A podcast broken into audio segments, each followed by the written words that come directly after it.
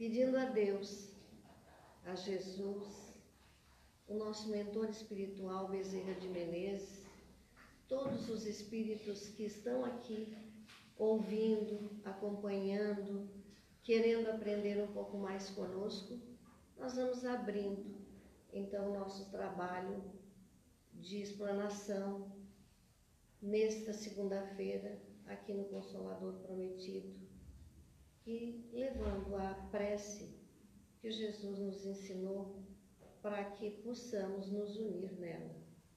Pai nosso que estais no céu, santificado seja o teu nome, venha a nós, Senhor, o teu reino, seja feita a tua vontade, aqui na terra como no céu. O pão nosso de cada dia dai-nos hoje, perdoa, Pai, as nossas dívidas, assim como nós perdoamos aos nossos devedores, e não nos deixes cair em tentação, livra-nos de todo e qualquer mal, assim seja, Senhor. Muito obrigado por estarmos aqui. E hoje, o Edson, trabalhador da nossa casa, vem falar de um tema que ele gosta, né? Que é família. Sem ela, nós não estaríamos nessa condição de ser humano hoje, né? Então, a palavra está contigo. Boa noite, irmãos. Que Jesus nos ampare nessa noite. A mim que vou falar e a todos vocês que se propuseram vir hoje ouvir um pouquinho mais sobre Espiritismo. Estou aproveitando aqui o um momentinho para já dar aquela compartilhada, né? A gente tanto pede para compartilhar os eventos, vamos compartilhar também. Em todos os assuntos que a doutrina espírita aborda, e venha ao púlpito agora, que essa casa ganhou um púlpito novo, vem aqui, diversos são os assuntos, mas alguns muito mais recorrentes do que outros. A gente fala sobre reencarnação, a gente fala sobre é, aflitos, a gente fala sobre caridade e poucas vezes a gente fala sobre pais e filhos, casamento, família. Inclusive, essa palestra que faço hoje já é uma preparativa porque a URI faz é, a divulgação desse tema no mês que vem. Então, traz né, à luz é, esse tema que é muito importante dentro do processo evolutivo de nós todos. Não só dentro do Espiritismo, dentro da vida de todos nós.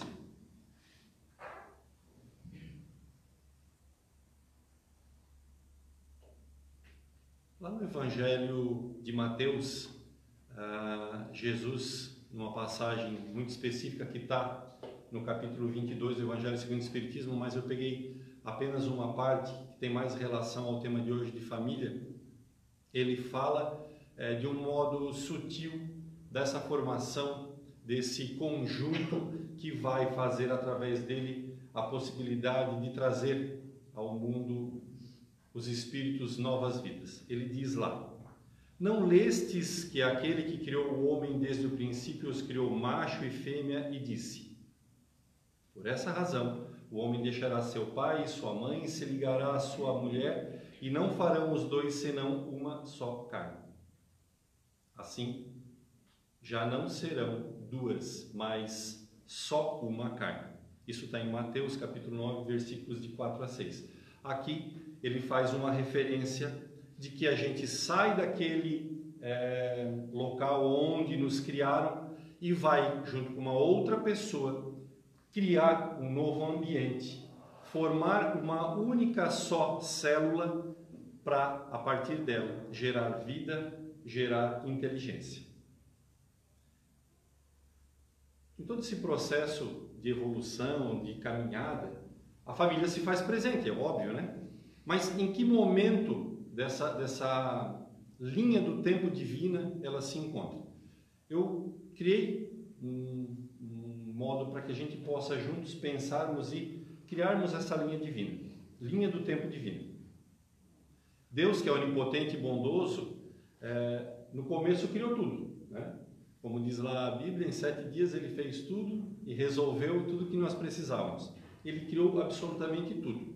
Criou desde lá da ínfima parte, e quando a gente fala tudo, a gente está falando de terra aqui, que é o, o, ponto mais próximo de nós, mas na verdade quando a gente fala tudo, a gente fala tudo mesmo, né? O universo de uma maneira geral. Criou todas as partes e deu para cada partezinha dessa a possibilidade de progresso. Né? Ele não criou a Terra, obviamente, né? Ah, no estalar do dedo. Todo o conjunto do universo fez com que as matérias se reunissem e a Terra fosse criada. Então, as matérias se reuniram e formaram a Terra. As matérias nelas estava impresso o progresso. E a partir da Terra, cada ser que nela foi colocado também partilhou desse progresso, até chegarmos a nós que partilhamos desse progresso agora. Deus justo e amoroso. Quando ele nos criou lá espíritos, na verdade já passamos por alguns ciclos, mas agora já no ciclo espíritos mesmo, individualizados, a partir do momento que nós tivemos a nossa individualidade, figurativamente, Deus colocou lá no nosso DNA espiritual tudo, absolutamente tudo que a gente precisa saber para a nossa evolução. Nós já, já temos guardado dentro do nosso DNA espiritual tudo que nós precisamos. Nós vamos evoluindo e a maneira que da nossa evolução nós vamos aprendendo aquilo que já está colocado no nosso DNA espiritual. Ele colocou, digo aqui, os germes das leis na nossa consciência espiritual. E acima de tudo, por ser bondoso, justo principalmente, né? Ele deu o livre-arbítrio, que é o quê? A possibilidade de a gente escolher o nosso caminho, de a gente seguir por onde a gente queira seguir. E dessa forma, deu-nos, pelo livre-arbítrio, a possibilidade da escolha. E, obviamente, frente a duas situações que a gente ainda não sabe, mas podem ser de certo ou de errado, se eventualmente acertarmos na nossa escolha, haverá ali na frente uma nova possibilidade de escolha um novo aprendizado a ser vivido. Então, a cada nova escolha acertada, nós ganhamos dele mais uma outra oportunidade de aprendermos. Mas, cabe nós, cabe no nosso momento da nossa existência, que a gente tem talvez errado mais do que acertado. Errado mais no sentido de que, dentro das nossas dificuldades, a gente em alguns momentos escolhe o caminho errado. Mas, tendo também escolhido o caminho errado, ele nos permite corrigir a trajetória desse caminho. Ele nos permite perceber esse erro e corrigir e voltar para o caminho certo. Através disso, ele deu-nos as reencarnações. Esse mecanismo de progresso e de ajuste que nos permite, se errarmos, voltarmos e dentro da mesma situação, acertarmos aquilo que errado foi feito. Num cenário natural, né, um cenário da natureza, ele criou todos. Ele criou seres, né, que biologicamente formam casais. A partir de casais, né, ele procriou, né, através da lei da procriação, ele procriou a Terra.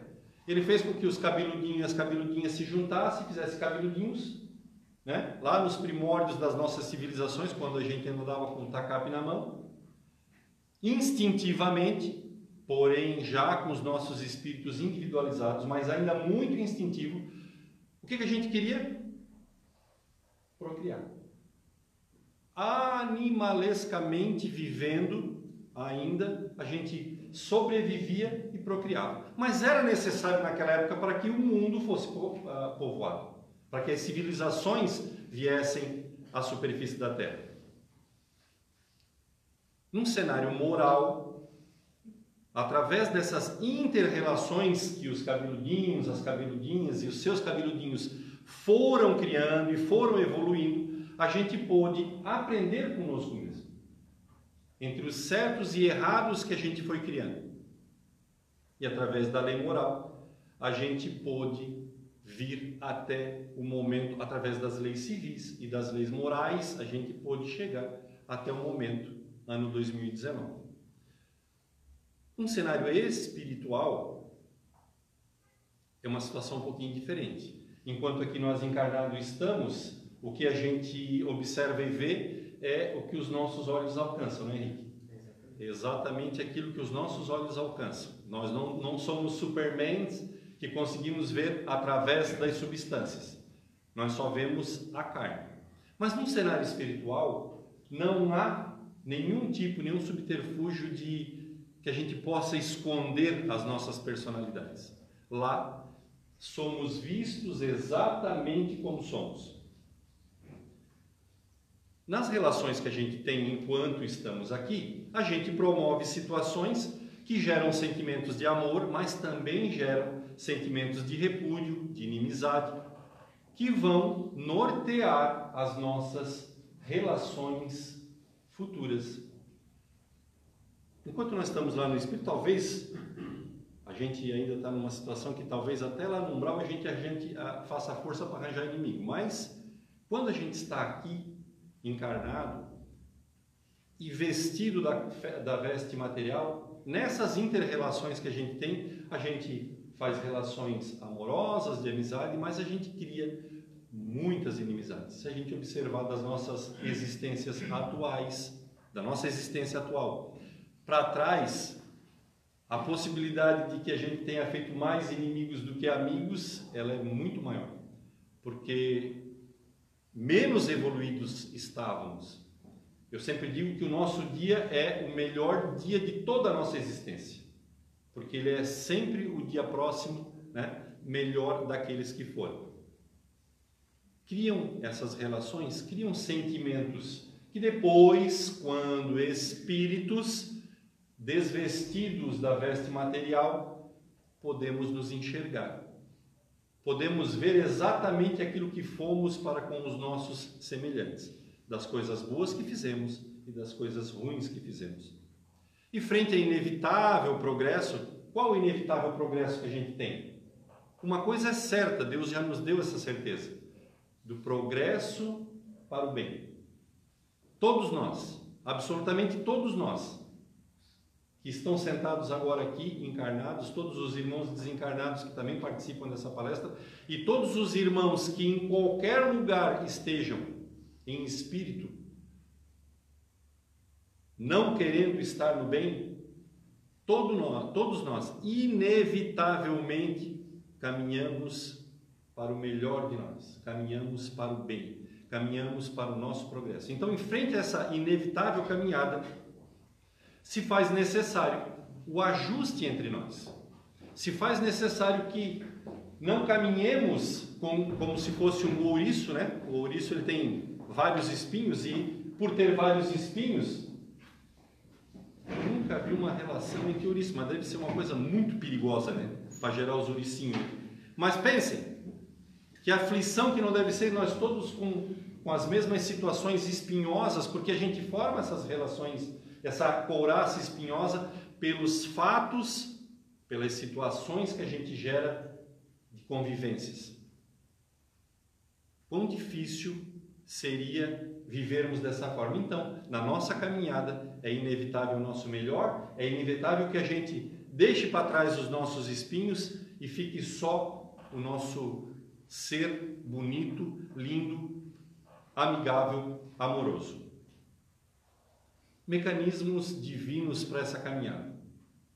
A reencarnação, com certeza, é talvez o que Deus nos deixou assim de mais justo, a possibilidade de que nessa, nesse momento da nossa vida, encarnados, cometemos algumas falhas ou tenhamos feito coisas boas, então é, partilhar, partilharemos no futuro desse gozo, mas tendo feito alguma coisa de errado, não tenhamos ali na frente, frente à ida do nosso corpo, né, da morte, o inferno eterno, a penúria eterna por ter cometido apenas um erro, talvez.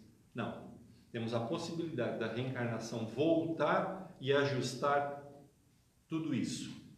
Diz Leon Denis, as reencarna reencarnações são os degraus pelos quais o ser se eleva e progride. essas reencarnações, em alguns momentos das nossas existências, a gente está lá no mundo espiritual, e quando a gente vai para lá é mais ou menos o que a gente já vive aqui. A gente está com muito pouca vontade de tocar nosso progresso aqui, também vai estar tá com muito pouca vontade lá, da mesma forma. E aí a espiritualidade, em alguns momentos, faz com que essa reencarnação seja assim, compulsória, obrigatória. Ela não dá muito tempo para a gente pensar.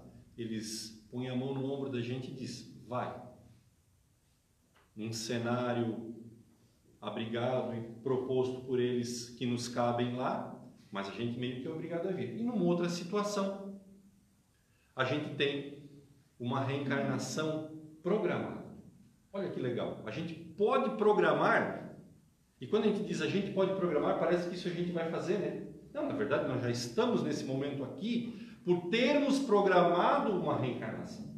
Todas as nossas reencarnações, claro, a partir do momento em que a nossa inteligência florescia mais nas nossas mentes, a espiritualidade nos propiciou é, escolhermos as nossas reencarnações. E estamos aqui por escolha, estamos aqui num cenário feito junto com a espiritualidade por nós. Eu faço uma, uso sempre uma brincadeira. A Teresa vai ser o Clarence hoje. Ela vai fazer o papel do Clarence. Então imagina que o Clarence está lá no mundo espiritual, chama, ele está numa sala de vidro, né, bonito, que quem está fora não vê dentro, mas quem está dentro vê fora, porque ele pode olhar a esplanada toda do nosso lar. Né? Aí ele chama uma pessoa lá, que por acaso a pessoa é a Beth. Aí a Beth entra, não Beth ainda, e diz: oh, a senhora está chegando no momento da sua reencarnação. Ah, vai ser Beth nessa reencarnação. Você vai se chamar Elizabeth. E tem lá, ó, tem lá, tem um monte de homem lá sentado do lado de fora. Escolha, porque ela tem a possibilidade de escolher. Escolha com quem quer voltar. Ela assim, ó, Está tão difícil, mas eu vou escolher de novo voltar. E eu estou lá, né? É para essa. E eu estou lá, não sou Edson ainda, mas estou lá no meio deles lá. É tipo vocês aí, cara. Ela disse, ó, ele dá um trabalho, mas eu, eu vou querer voltar com aquele rapaz lá de novo. Ah, aquele que vai ser Edson? Ele assim, é, é difícil viver com ele, mas eu quero é com ele mesmo. Eu estou escolhido por ela. Mas eu tenho que dar a minha resposta. Daí ele não pode ser um negócio assim meio de carta marcada. Ele assim, então a senhora sai um pouquinho que eu vou chamar ele para ver se ele quer ficar com a senhora. A dona Elizabeth vai para fora e ela fica lá na vidraça. Ele me chama. Ah, o senhor chegou a sua vez de vir ao mundo, de voltar ao mundo. Seu nome será Edson agora. Nascerá lá por Lauro Miller. Depois vai para Isara, vai se criar por lá. Vai para o seminário não vou contar toda a história, porque senão vai mais outra palestra para isso. Né? Mas olha só. Tens a possibilidade de formar família. Com quem que você gostaria dessas aí, ó? Vocês são essas aí, tá?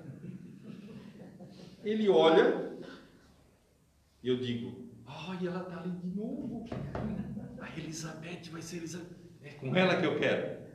A gente tem a possibilidade dessa escolha. Estou figurando. E aí, lá num outro cenário, estão os filhos. E é assim que vai acontecendo. Aí eu olho assim, ó, aquela mocinha que está com o celular na mão ali, que provavelmente enquanto encarnada também vai ter um celular, porque ela já é mais adiantado, né? Lá já tinha o celular. Não vai largar, eu, vai ser o nome Maria, eu quero como filha. E ele não veio hoje, está lá na, na, mineração, lá com a família dele, o Ítalo vai ser meu filho. A gente sai e eles são chamados para esse cenário e perguntam: com quem que vocês querem vir? E nós vamos estar lá, no meio de todos vocês. Eles vão dizer, não, nós vamos querer vir com aqueles dois lá, aqueles chatos lá. É essa a possibilidade de que a gente pode se preparar e a espiritualidade nos dá essa possibilidade de a gente se reencontrar, de reencontrar e poder melhorar aquilo que já melhor estava e acertar aquilo que errado estava. Então, nós estamos com quem a gente escolheu, se vocês não sabiam disso. Vou fazer uma revelação. Qual, qual o número da revelação, Gilberto? É a sexta? Nós estamos com quem escolhemos. Olha só. Alguém talvez vá embora e diga assim: não, eu não acredito que É, nós estamos exatamente. Ou diga, que legal, era isso mesmo que eu queria ouvir, eu estou com quem eu quero. É isso aí mesmo. A gente tem a possibilidade da escolha. E obviamente, obviamente, vou fazer uma perguntinha. Por acaso alguém aqui veio para a Terra de disco voador? Não, né? Não? Então? Acho que todos vieram. É? Ah, tá. O Antônio, o Antônio sempre acha que nós somos abduzidos ao contrário, né? Somos é. todos extraterrestres. É isso aí. A parte a resposta do Antônio, que dele quebrou a minha palestra toda agora. Todos nós nascemos biologicamente, né? Talvez por dois ET, para acertar a fala do Antônio, mas a gente tenha nascido, nascemos todos biologicamente. Precisamos de uma partezinha feminina, de uma partezinha masculina, que formou lá o ovinho, o ovo e assim gerou vida. Então, Deus também permite, mas Ele não faz nada assim.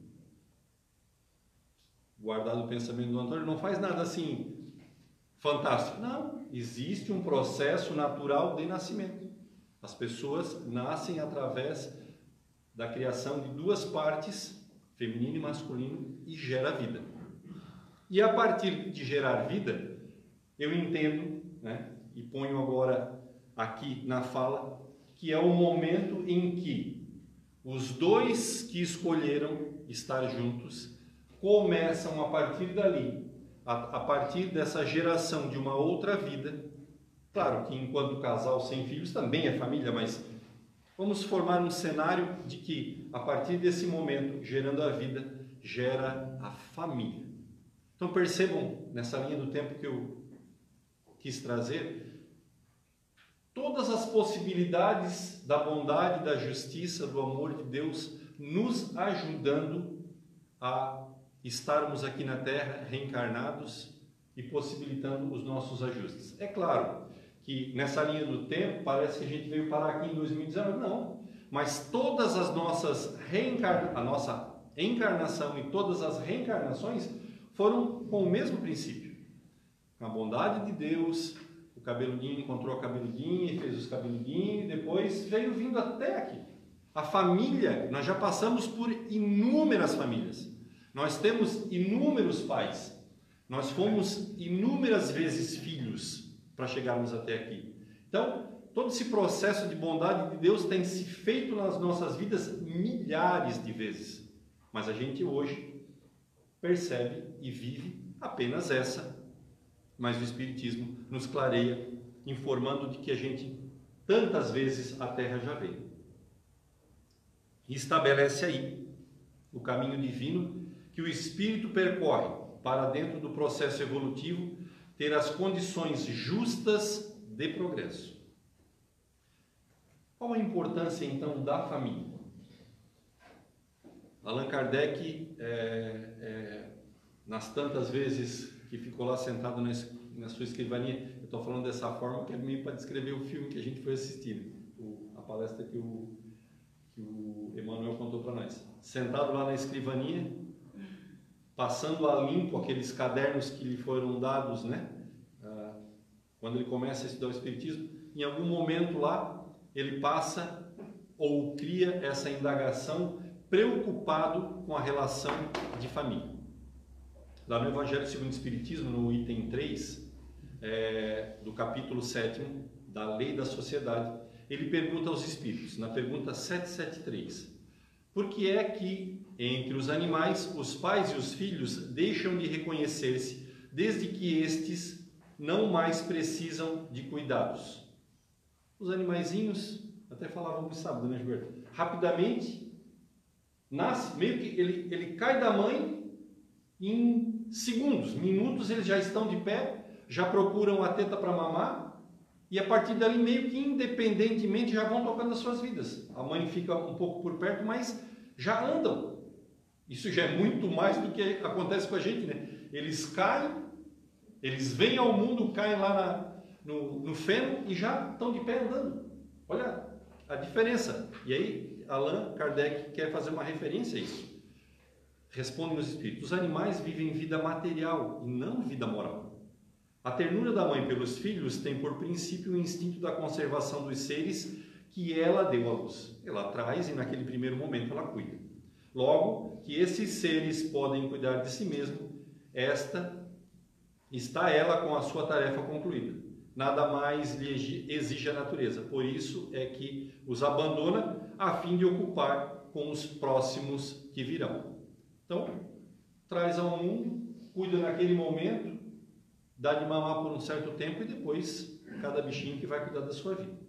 Continua ainda com, a, com as indagações na 774.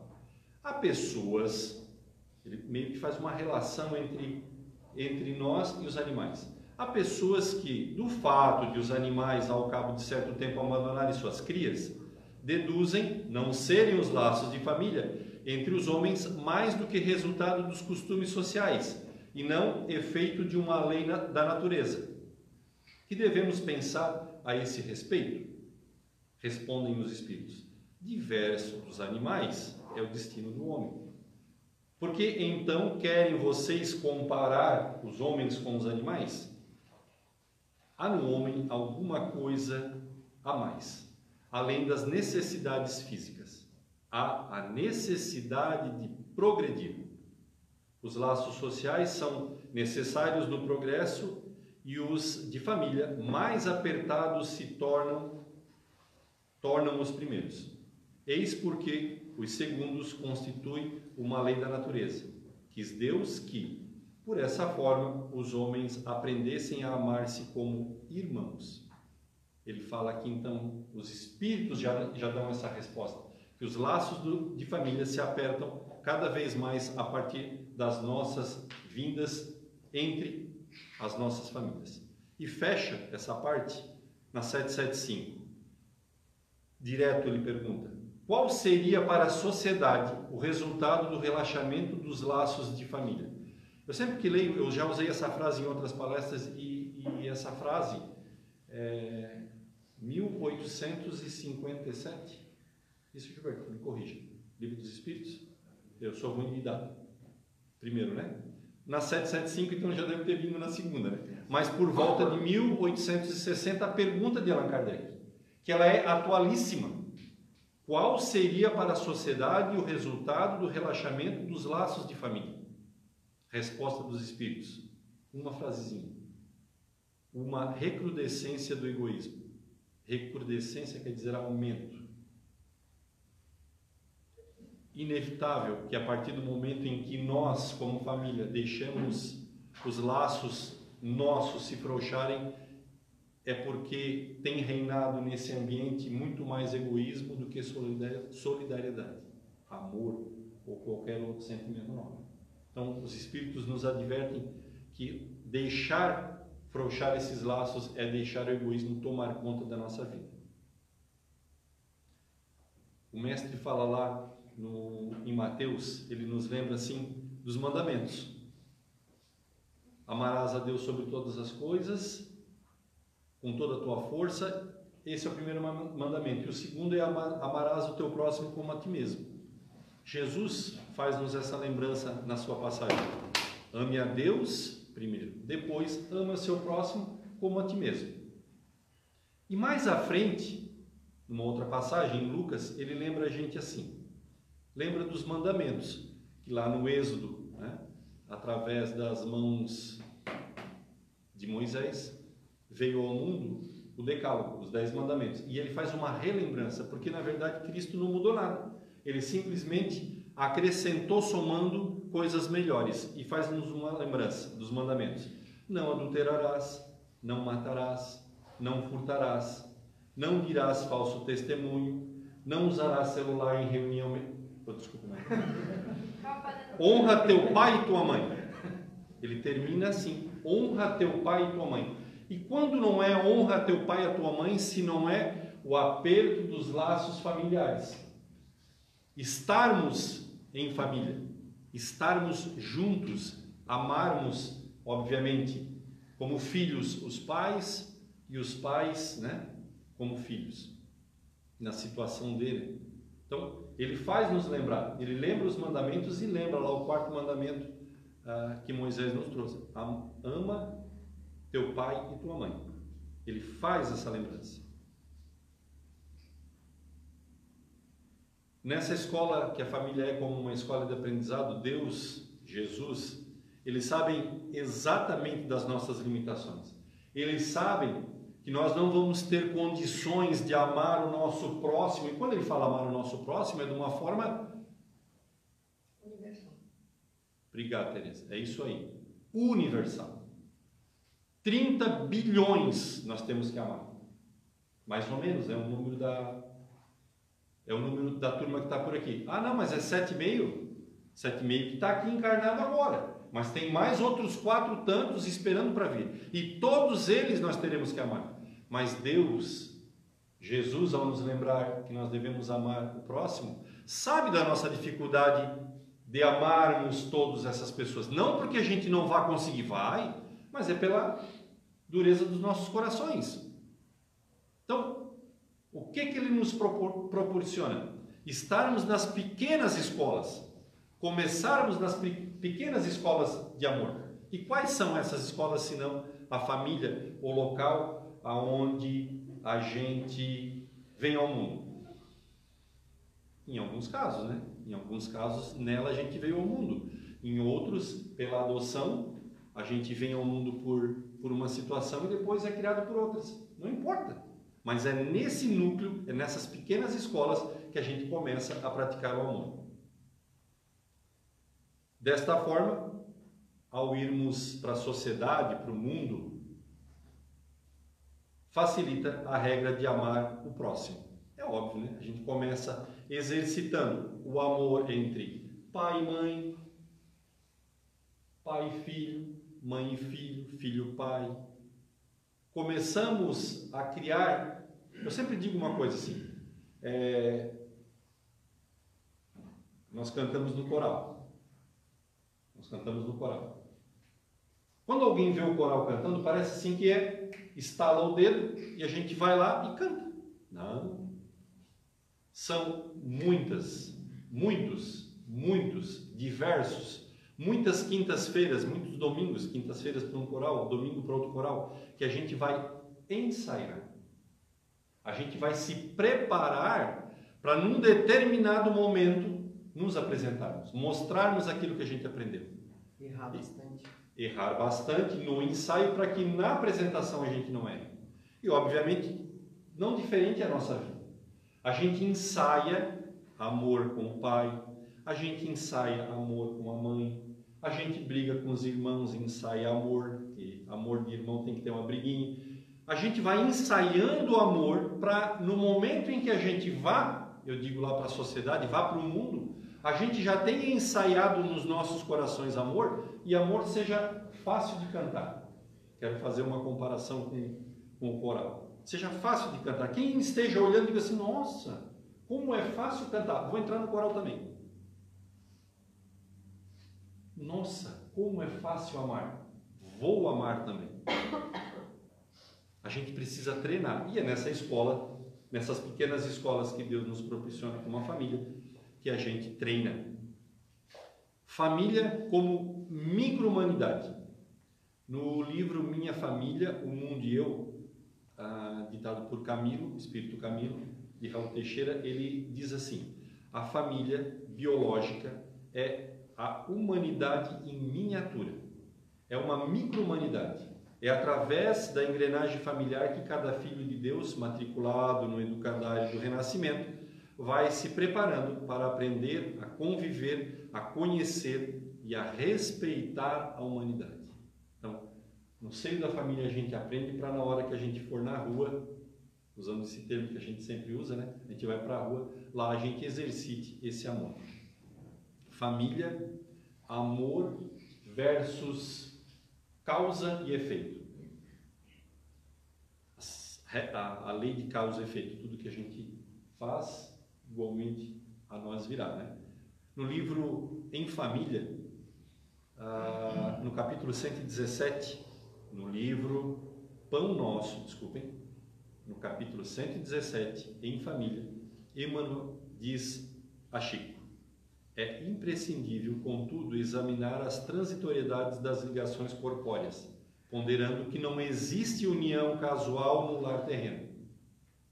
Ponderam aí, preponderam aí, por enquanto, as provas salvadoras e regenerativas. Quer dizer, ninguém está numa família porque estava passando lá e o Clarencio puxa e pluf, bota na família, vive aí com eles aí. Não.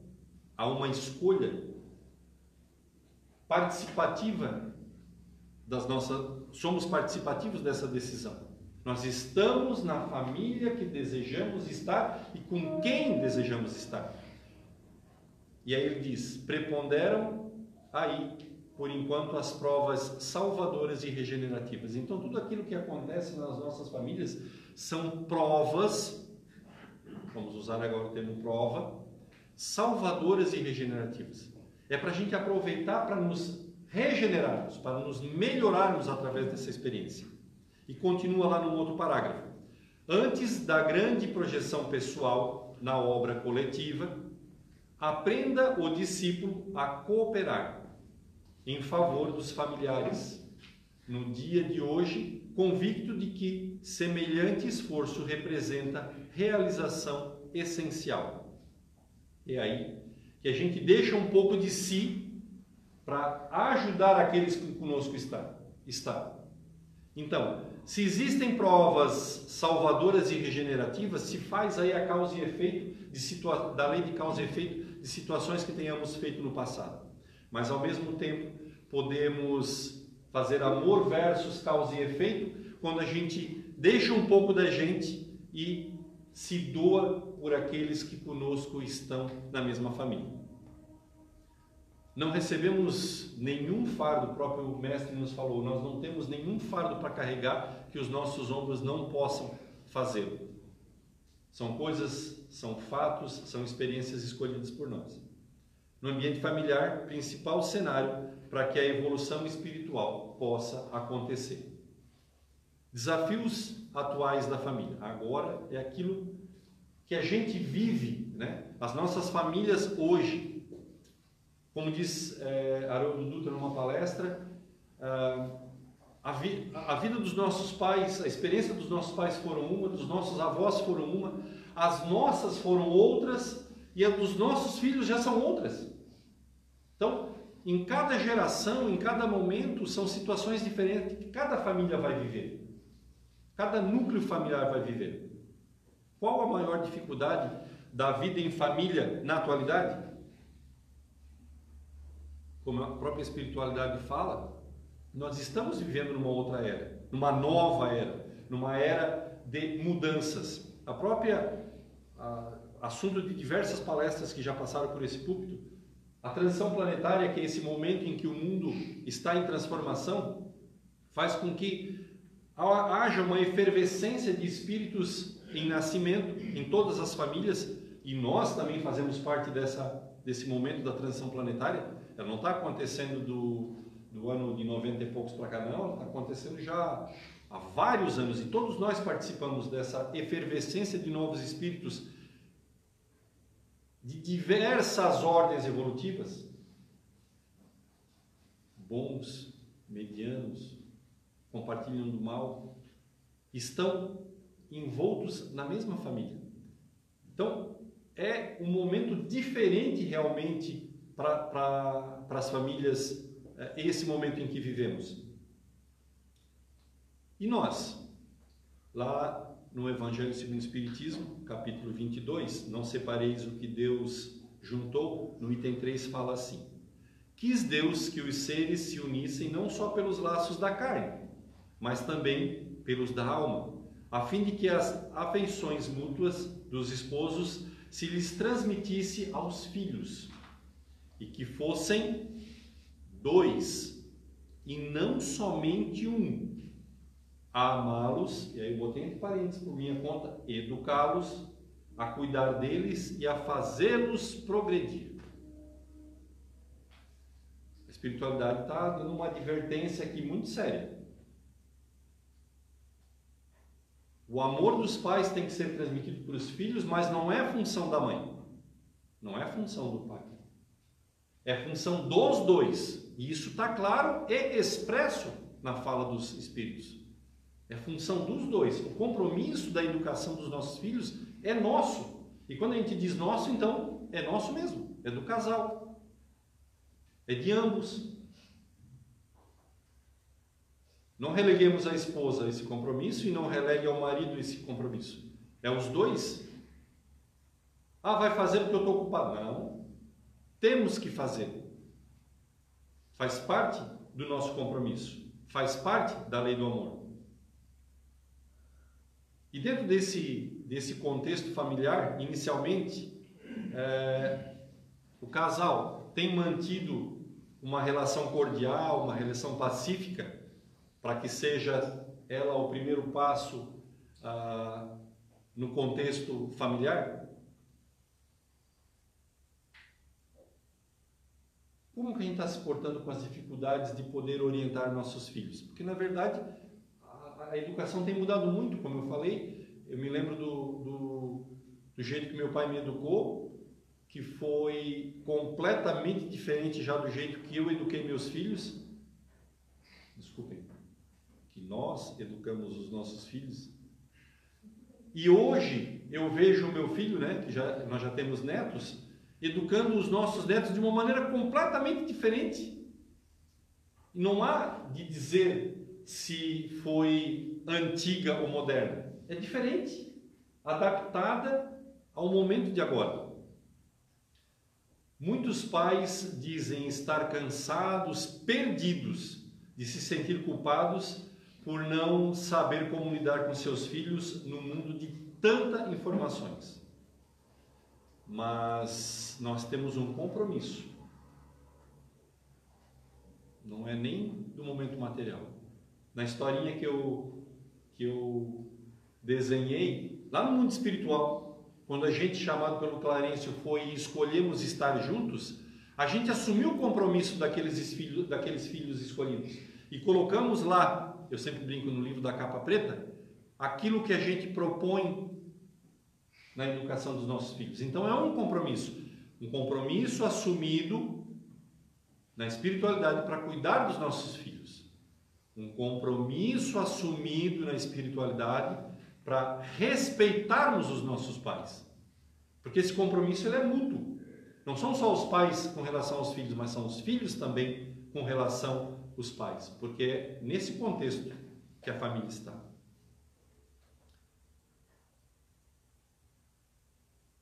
Ah, nesse momento que as crianças estão lá na sua infância, na sua adolescência, e aí é, aprendi um termo novo até, vendo uma palestra do Nazareno Feitosa, que ele fala, a gente sempre usou aborrecência, né? Que é os adolescentes que estão com pouca vontade de fazer as coisas, então eles são aborrecentes.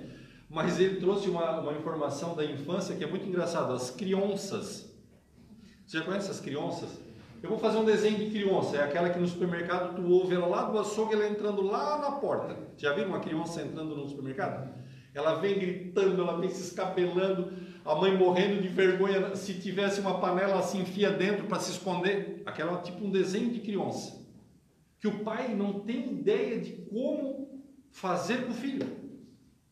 Ele não tem experiência, não tem nem forças para conseguir lidar com aquele filho. E a expressão do Nazareno Feitosa é muito engraçada, porque é como se ela se tornasse um animal, né?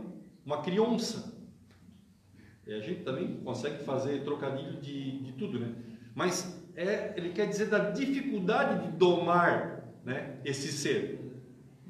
E é nesse momento da, da infância, né, que a gente já usou muitas palavras do imprint, né, que é o momento em que as crianças estão com os espíritos à flor da pele quase que literalmente. Os espíritos estão à flor da pele. Eles estão assim mostrando-se exatamente como são ainda, porque na caminhada da, da, do seu amadurecimento, o corpo, né, a matéria vai depois densificando e, e guardando dentro dela o espírito. Mas nesse momento o espírito está mostrando exatamente o que, que é. É a criança, espírito, mas daí vamos olhar num contexto material, no momento de aprendizado. Parece, é a mesma coisa, mas é, são situações diferentes. O espírito dentro dela, que anima ela, mostrando o que, que é. pacífico ou criança. Mas ao mesmo tempo a criança como espírito, no momento em que a gente tem que aproveitar para educar, para ensinar as coisas novas para ela. Até a adolescência é aquele momento em que a gente, e a gente usa aquela expressão no imprint, que é o quê? Quando a gente mostra, fica gravado.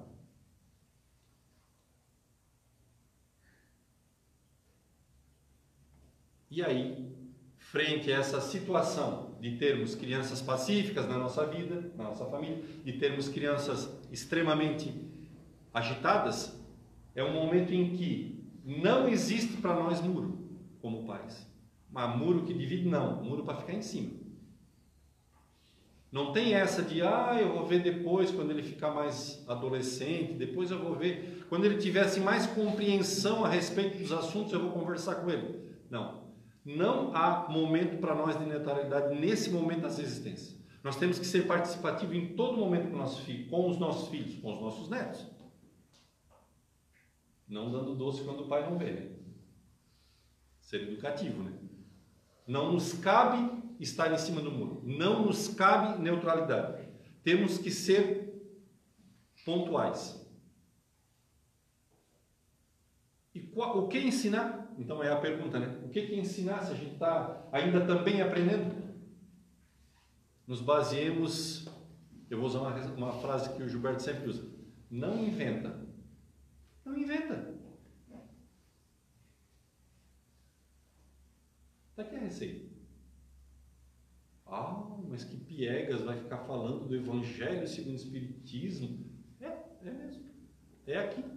É aqui, é na moral do Cristo, na fala do Cristo, na vivência do Cristo, que a gente tem todos os parâmetros para poder ensinar nossos filhos. Não precisamos inventar. Não precisamos criar coisas novas. Podemos depois ajustarmos com coisas novas. Mas está aqui. A moral do Cristo dá exatamente os caminhos e as falas com quem a gente tem, como a gente tem que criar os nossos filhos. Hum, mas muito bem. Eu abro o Evangelho segundo o Espiritismo e digo assim, ah, nós devemos ser caridosos. Aí eu, como pai, não sou. Eu, como pai, não sou. Aí eu pergunto, eu até vou ler. As palavras ensinam, mas os exemplos. Não lembrou do, ditado? Arrastam. Os filhos vão nos observar. Ah, eu tenho que ensinar a moral do Cristo? Tem. Vive ela primeiro. Que através da tua vivência é o primeiro momento em que teus filhos te veem. É o teu exemplo que vai arrastá-los. Tu fala e ensina, mas tu vive e arrasta. Tu exemplifica na tua vida e arrasta. Nós devemos espiritualizar-nos primeiro e, na sequência, os nossos filhos. Ah, mas eu vou deixar para o meu filho escolher a religião dele quando ele estiver grande, porque agora pode assim traumatizar ele. Ah, mas daí quando dá sete, quando dá, eu vou falar sete anos porque eu sou da época que ia para a escola com sete anos. Hoje o filho nasce, já nasce dentro da creche, né? Ele já nasce, já cai lá na, no berço da creche. Para a escola, a gente não vai, não tem problema de traumatizar o filho botando na escola com 7 anos, com 4 anos, com 2 anos, com 1 ano de idade na creche. Não. Ah, mas se botar na, se eu levar na, no centro espírita, se eu levar na igreja, se eu levar no, no, no templo, ele pode se traumatizar, deixa ele chegar no futuro, aí ele se batiza no que ele quiser, ele escolhe. Não, não. Nós temos que espiritualizar os nossos filhos desde pequeno. Se eu vivo a religião católica, eu levo lá na igreja. Se chorar lá dentro, vai lá fora um pouquinho, o padre fica um pouco bravo, não tem problema. Se chorar aqui também na casa espírita, não tem problema, chora, vai lá na rua, volta, não, tem, não atrapalha. Levemos os nossos filhos para os templos em que a gente vá. No evangélico, ok. No católico, ok. No centro espírita, ok. E temos aqui as salas. Hoje parece que as crianças não vieram, né, Manoel? Deixaram na mão. Ó, oh, veio. Teve, não teve quórum, Emanuel veio assistir a palestra. Ele estava querendo assistir a palestra, acabou assistindo a palestra. Tragamos os nossos filhos para cá para evangelizá-los, para colocarmos em contato, espiritualizá-los, colocá-los em contato com, com Deus, com Jesus, com as morais é, cristãs. Implantemos no nosso lar o Evangelho, a oração, a espiritualidade, a paz. Joana de Ângeles diz assim: Jesus no lar é vida para o lar. É dar um novo fôlego para a nossa casa. Quais, e quais as dificuldades que a gente tem hoje para educar os filhos? Materialmente, é, Instagram, Facebook, me ajudem. Me ajudem. YouTube, bombardeando. Não, ele não está na idade do Tinder ainda. Ele não está na idade do Tinder, tira essa parte.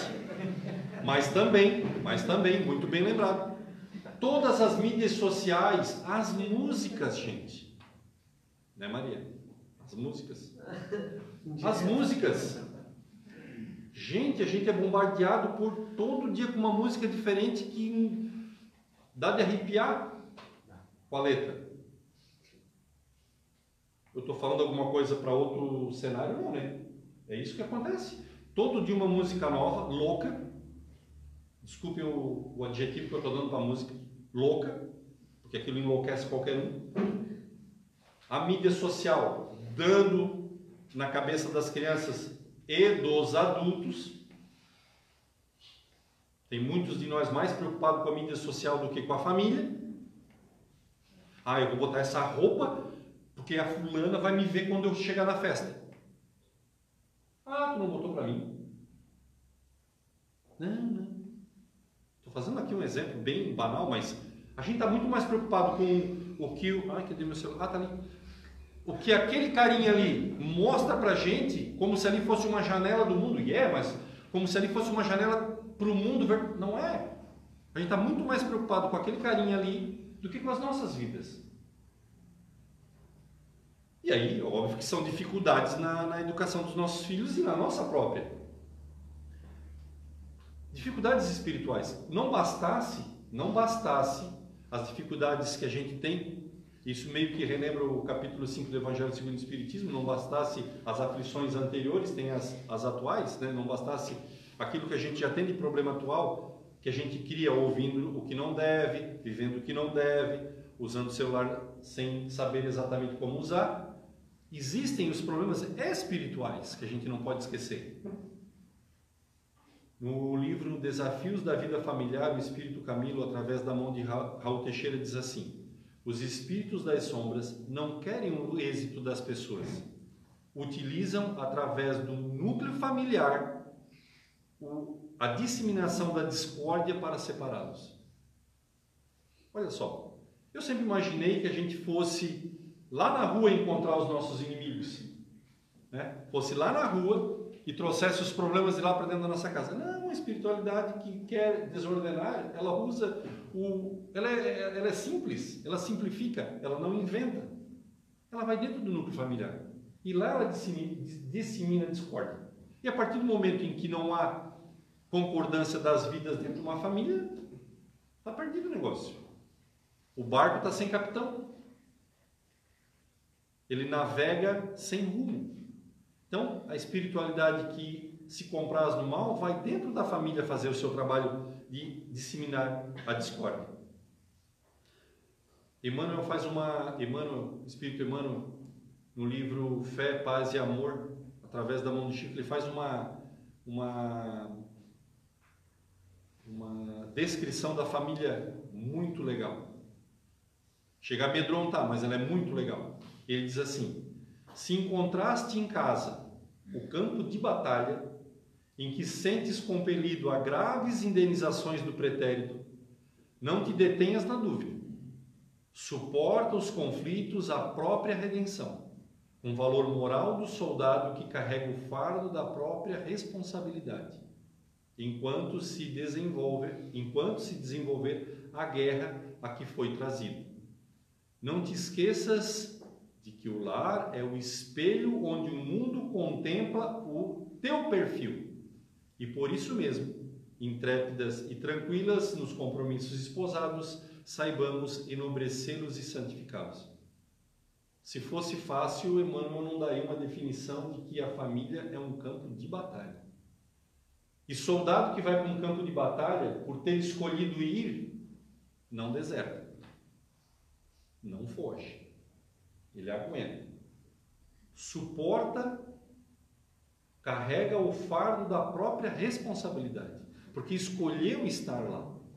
Escolheu lutar nesta guerra né, das vidas porque muitas são as dificuldades encontradas entre essa relação pai-filho, filho-pai, pai-mãe, mãe-filho.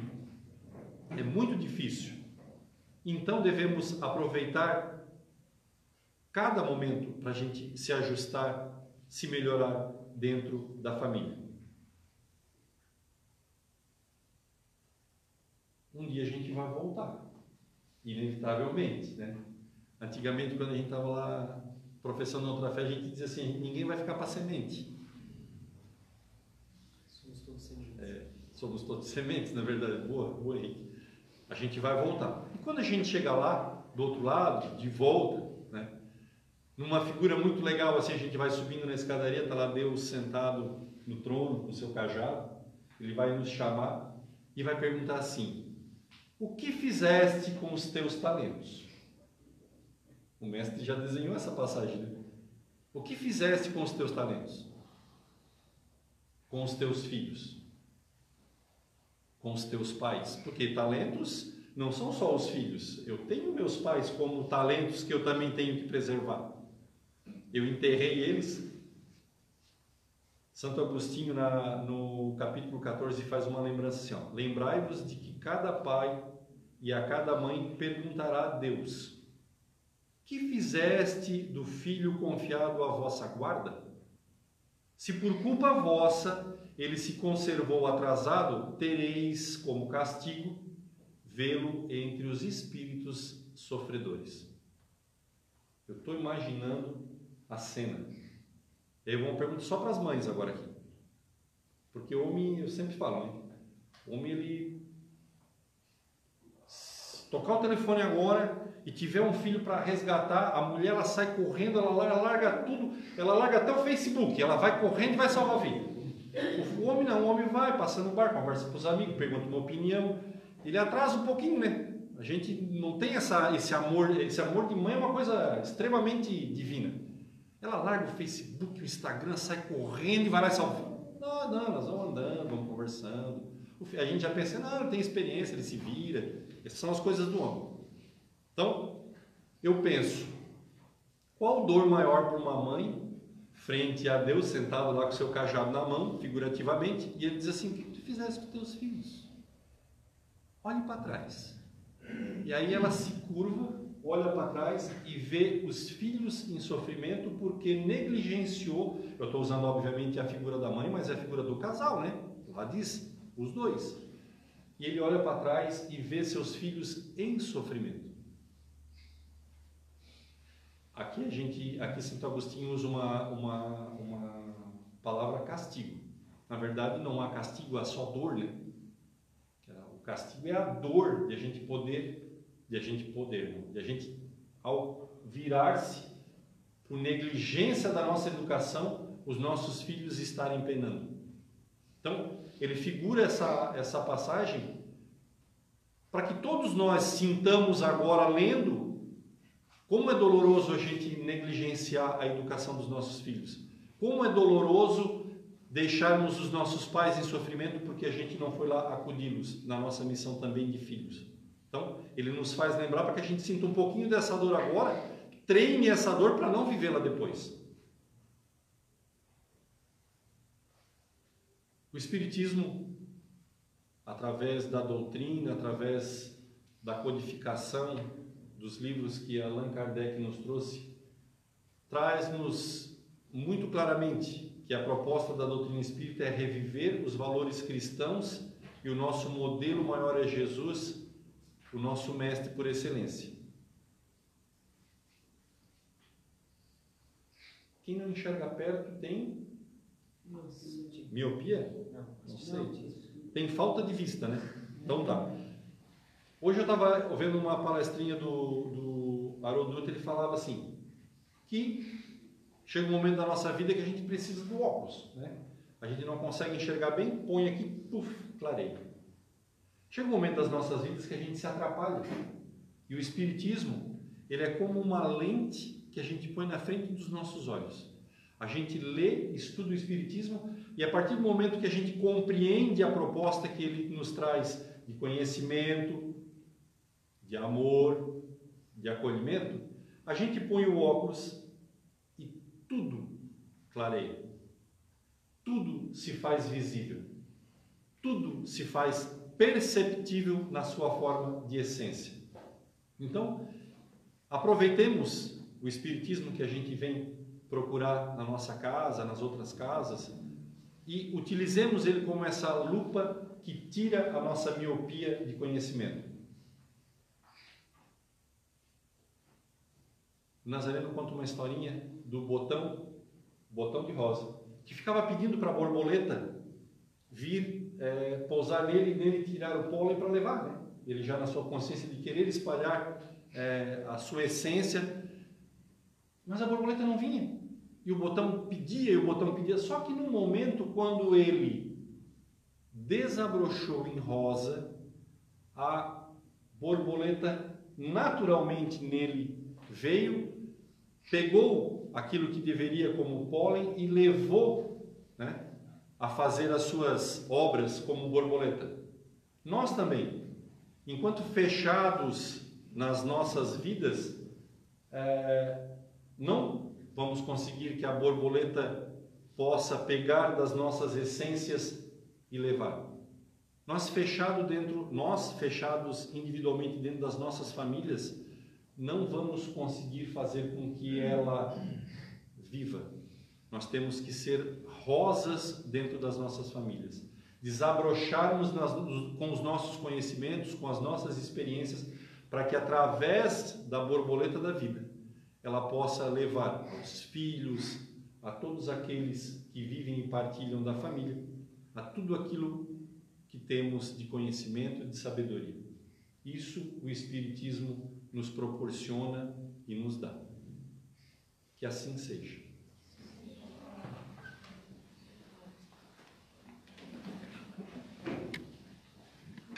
Então, Edson, muito obrigado. É uma grande lição que nós temos que levar para exercitar lá no nosso lar. Muito obrigado e que Deus te ampare sempre, preparando.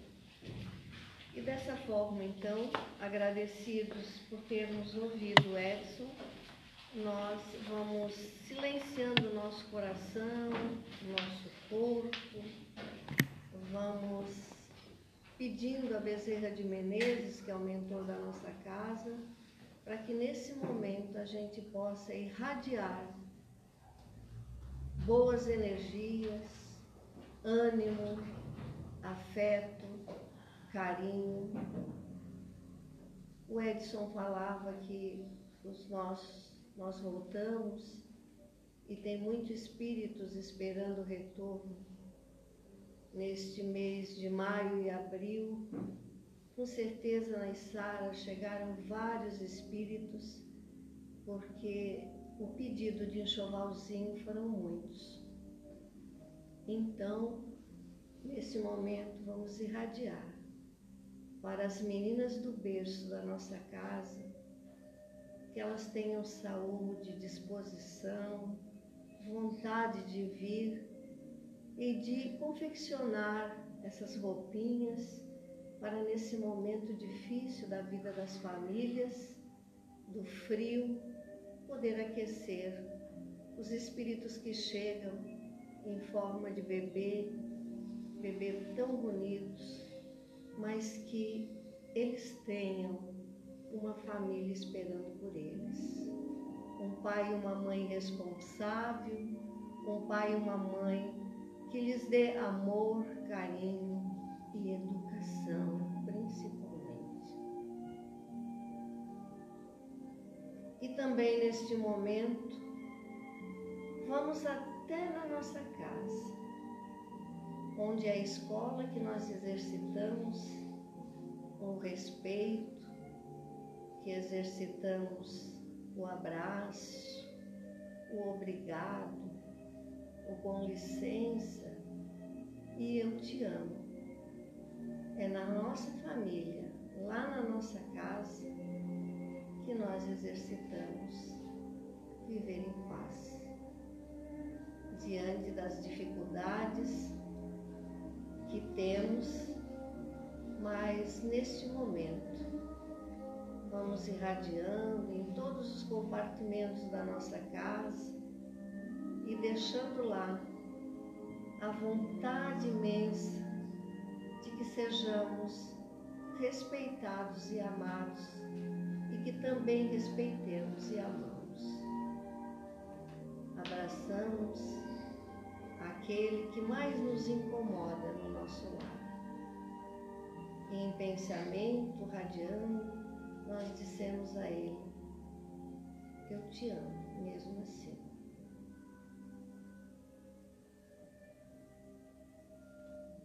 Vamos também levar o nosso pensamento a toda a nação brasileira para somos família, a família brasileira, para que toda essa família possa buscar o respeito e a paz, a harmonia, a verdade, a vontade de sermos irmãos porque Jesus disse que somos irmãos dele e que somos todas nossa família. E ele é o governador desta terra. Então, o Brasil faz parte desta terra. Que sejamos, então, unidos pela vontade de melhorar e de sermos irmãos.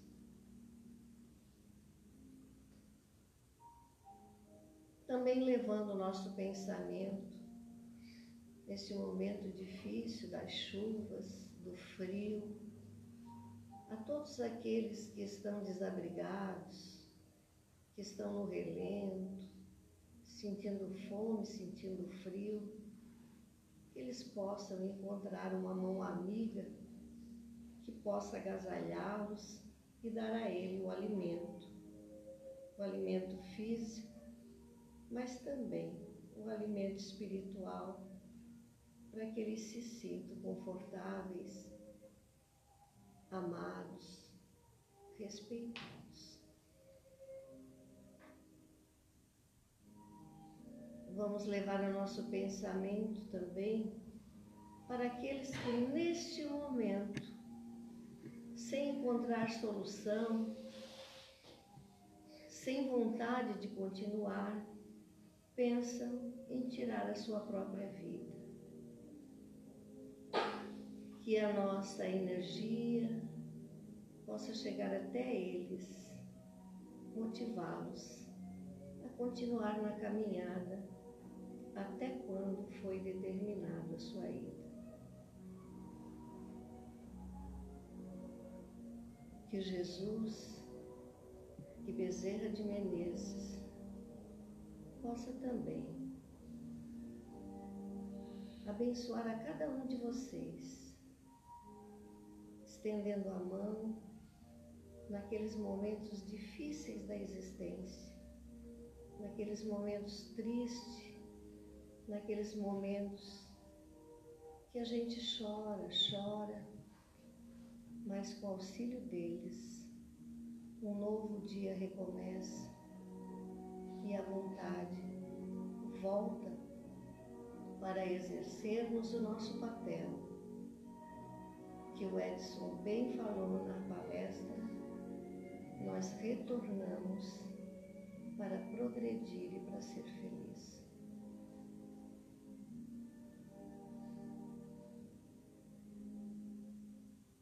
Vamos também levar os nossos pensamentos para as águas. Sempre é dito aqui que a água que está ali, fluidificando neste momento pelos espíritos, ele é um remédio salutar para a nossa saúde física e espiritual. Ela passa a ser um alimento saudável na hora que cada golinho foi entrando no nosso corpo. Então, que os espíritos do bem, aqueles que gostam do nosso trabalho, que são determinados para fazer esse trabalho na nossa casa, possa fluidificá-las, dando a elas o teor de medicamento para ajudar a cada um que dela fazer E tendo em vista a hora, nós vamos fazer o passe coletivo. O passe coletivo tem a mesma função que o passe na cabine. Os espíritos estão aqui, os médios estão aqui, e nesse momento, então, se sintam agraciados para esta parcela de amor que é depositado em cada um de nós. As mãos sobre a cabeça de vocês está trazendo a energia para renová-los, para que durante toda essa semana vocês possam se sentir aliviados das suas dores, das suas tristezas, dos seus desânimos e que na segunda-feira vocês possam retornar para mais uma vez fortalecer o seu corpo e a sua alma. E em silêncio, num pequeno momento, cada um de vocês sintam-se à vontade solicitaram de agradecer a Deus por esse momento de fé e de amor.